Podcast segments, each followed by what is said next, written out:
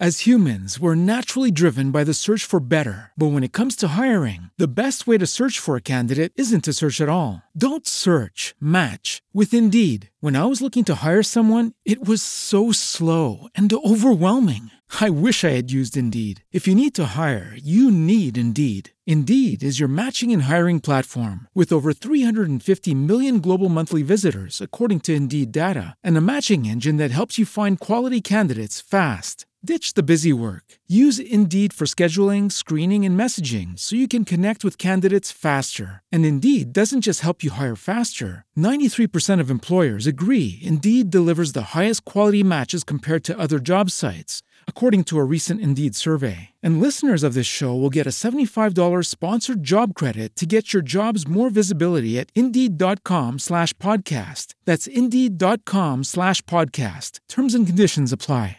¿No te encantaría tener 100 dólares extra en tu bolsillo? Haz que un experto bilingüe de TurboTax declare tus impuestos para el 31 de marzo y obtén 100 dólares de vuelta al instante.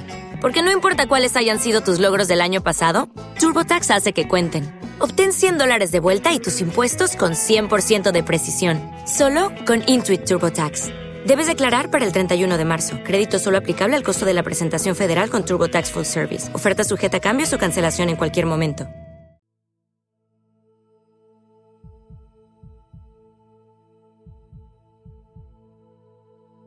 Esta no es la primera isla que conocemos en el podcast, pero sí la primera de España, y como en casos anteriores, también tiene que ver con enfermedades, sanatorios y fantasmas.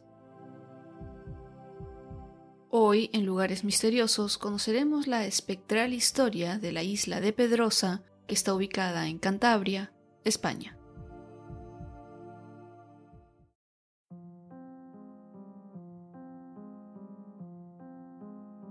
La bahía de Santander está situada en Cantabria y es el mayor estero de la costa norte de España.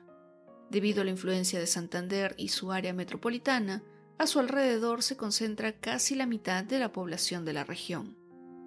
Esta bahía está conformada no solo por la isla de Pedrosa, sino por unas cuantas más, como son la isla de los ratones, la de la torre, la de la horadada, la de la hierba y las islas La Campanuca y la Peña Rabiosa, que forman parte de las islas de San Juan. Pero la isla que nos importa en este episodio es la isla de Pedrosa, que anteriormente se llamaba Isla de la Astilla y es una de las más grandes de la zona. Está situada al sur de la bahía de Santander, frente a la localidad de Pontejos, en la boca de la ría de San Salvador, y actualmente la conectan un par de istmos con tierra firme. Antiguamente esta parte de la tierra era un lugar aislado por la naturaleza y por ello, en 1834, la Junta de Santander decidió construir un lazareto o recinto sanitario en el lugar para aislar, tratar y observar a los marineros que habían contraído enfermedades tropicales, ya que muchos venían de Cuba. La extensión de este lugar, es decir, sus casi 10 hectáreas y media, hizo que no se pudiera construir el centro hasta 1869, que fue cuando se comenzaron a recibir pacientes que sufrían por la lepra y que muchas veces eran abandonados por sus compañeros, quienes regresaban a sus buques y continuaban su travesía. Se cuenta que esta soledad y la incertidumbre de no saber si regresarían a casa hacía que algunos de los marineros se volvieran locos y otros murieran. Sin embargo, en 1914, una real orden de Alfonso XIII determinó que el antiguo lazareto de la isla de Pedrosa se convertiría en un sanatorio para tratar a los afectados por la tuberculosis y aislarlos de los demás. Esta institución se llamó Sanatorio Marítimo de Pedrosa y constaba con un hospital con rasgos arquitectónicos regionalistas, clasicistas y ardeco. Estaba organizado en tres pabellones, que eran los de hombres, mujeres y niños y enfermos terminales. Y además contaba con una casa del médico, una iglesia, un balneario y un teatro. Con el transcurrir del tiempo se fueron construyendo en la isla nuevos pabellones, creando entonces un complejo sanitario modelo y de avanzada para su época, Además que con la tecnología como la cirugía de huesos o tratamientos para las lesiones osteoarticulares y para las secuelas de la tuberculosis y poliomielitis, comenzaron a llegar médicos importantes para tratar a los enfermos.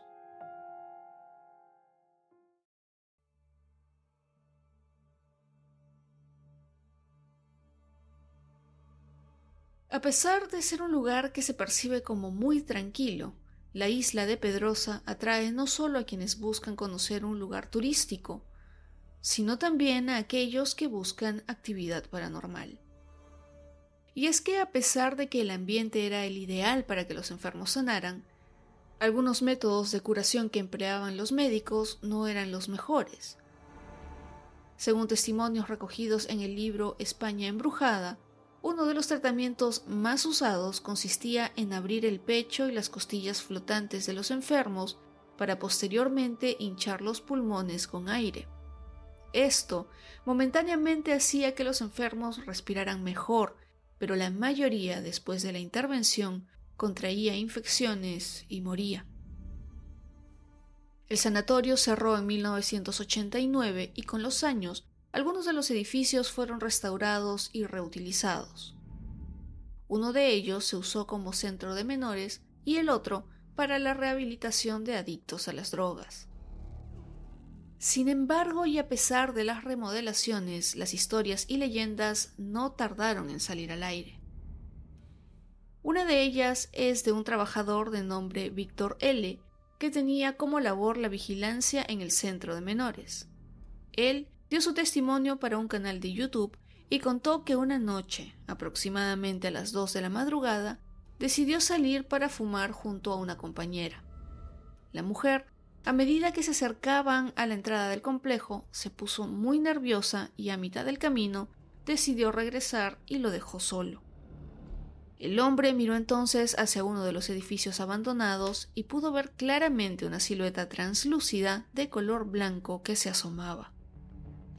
Cuando regresó a su lugar de trabajo, el vigilante le contó lo que había visto a su compañera y ella le confesó que también había visto cosas extrañas en los edificios abandonados de la isla. Por esa razón es que no quería caminar por los jardines de noche. Stephanie Anita Lauda, miembro del grupo investigadores Contacto Oculto Asociados, vivió una de las experiencias más paranormales en la isla y esta sucedió cuando junto a seis colegas se dirigieron a un pabellón abandonado para intentar ponerse en contacto con los supuestos espíritus que se escondían ahí y con los equipos que tenían grabaron algunas psicofonías escalofriantes. Pero eso no fue lo peor. Lo que más impresionó a la investigadora fue que tuvo una visión apenas ingresó a uno de los edificios abandonados. Lo que vio fue un grupo de niños de pie junto a camas muy pequeñas. Esto hizo que el grupo creyera que estaban en la parte del pabellón infantil del sanatorio. Al subir a la planta superior no sintió nada especial, pero al seguir subiendo, la investigadora sintió un malestar que se hacía más intenso en cada piso que recorría. Según la misma Stephanie, parecía que las mismas paredes hablaran, que estuvieran llorando sus penas. Según las personas que han hecho investigaciones en el lugar, los espíritus que podrían estar en esta isla y en ese edificio en específico suelen reaccionar a canciones entonadas por coros de niños, por lo que el grupo de investigadores puso la canción Every Breath You Take de The Police cantada por un coro infantil. Según quienes estuvieron en ese momento, al comenzar la canción, se podía escuchar el rumor de unas pisadas por todas partes, como si un tropel de gente bajara muy apurada por las escaleras del edificio. Algunos expertos en el tema paranormal sospechan que el ruido pudo haber sido fruto de la sugestión colectiva o del eco del lugar. Sin embargo, algunos de ellos que serían más sensibles a este tema llegaron a ver los espíritus de unos niños que vestían ropas antiguas y estaban acompañados por una mujer que aparentemente sería una de las enfermeras.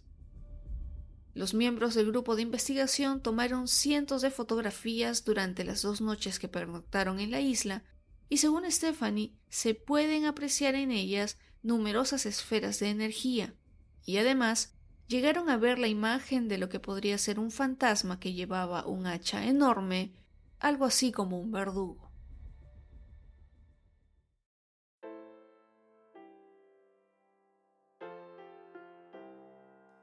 Actualmente algunos de los edificios son utilizados, por lo que la isla de Pedrosa no es un complejo turístico, pero sí se puede visitar. Para llegar se sugiere utilizar Google Maps, pero está a solo 15 minutos del centro de Santander por la carretera S10 y se puede acceder a ella por un puente. A pesar de que se puede llegar en auto, los vehículos no pueden ingresar, pero sí cuenta con un estacionamiento espacioso. Los visitantes pueden recorrer toda la isla caminando, en bicicleta, con coches de bebés, también con perros o con personas con movilidad reducida. Es bastante seguro, accesible y un bonito lugar para recorrer. A pesar de ser un lugar misterioso, con edificios abandonados, y que se podría creer que la actividad paranormal ocurre en cualquier momento, la mayoría de quienes han visitado la isla de Pedrosa resaltan que es un espacio muy tranquilo para visitar. Inclusive, algunos de los niños que alguna vez estuvieron internados en el sanatorio, que ahora ya pasan de los 90 años, han regresado y recordado sus años de estancia ahí con cariño.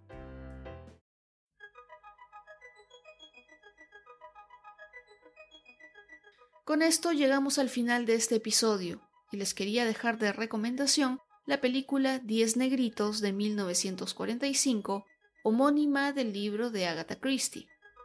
Si ya les he recomendado el libro o la película, lo vuelvo a hacer ya que es de mis favoritos. Un detalle curioso de este libro en su versión original de 1939 es que tiene una carga bastante racista, por lo que hace pocos años se le cambió el nombre a Y no quedó ninguno. La película de 1945 está en YouTube. Aprovecho para contarles que el cuarto episodio de esta temporada de Interesante Historia, mi segundo podcast, ya está disponible en Spotify, Apple Podcast o donde disfruten sus podcasts favoritos. El lunes se estrenó el episodio sobre guerras extrañas. No se olviden de ayudarme a que este podcast siga creciendo, compartiendo los episodios en sus redes sociales y etiquetando a arroba lugares misteriosos el podcast en Instagram o Facebook. Una vez más, les agradezco por llegar hasta esta parte del episodio. Yo soy Jacqueline Isa, espero que estén todos muy bien y como siempre nos encontramos en otros lugares misteriosos muy pronto.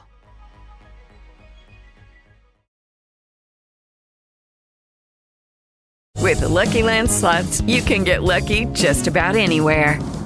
This is your captain speaking. Uh, we've got clear runway and the weather's fine, but we're just going to circle up here a while and uh, get lucky.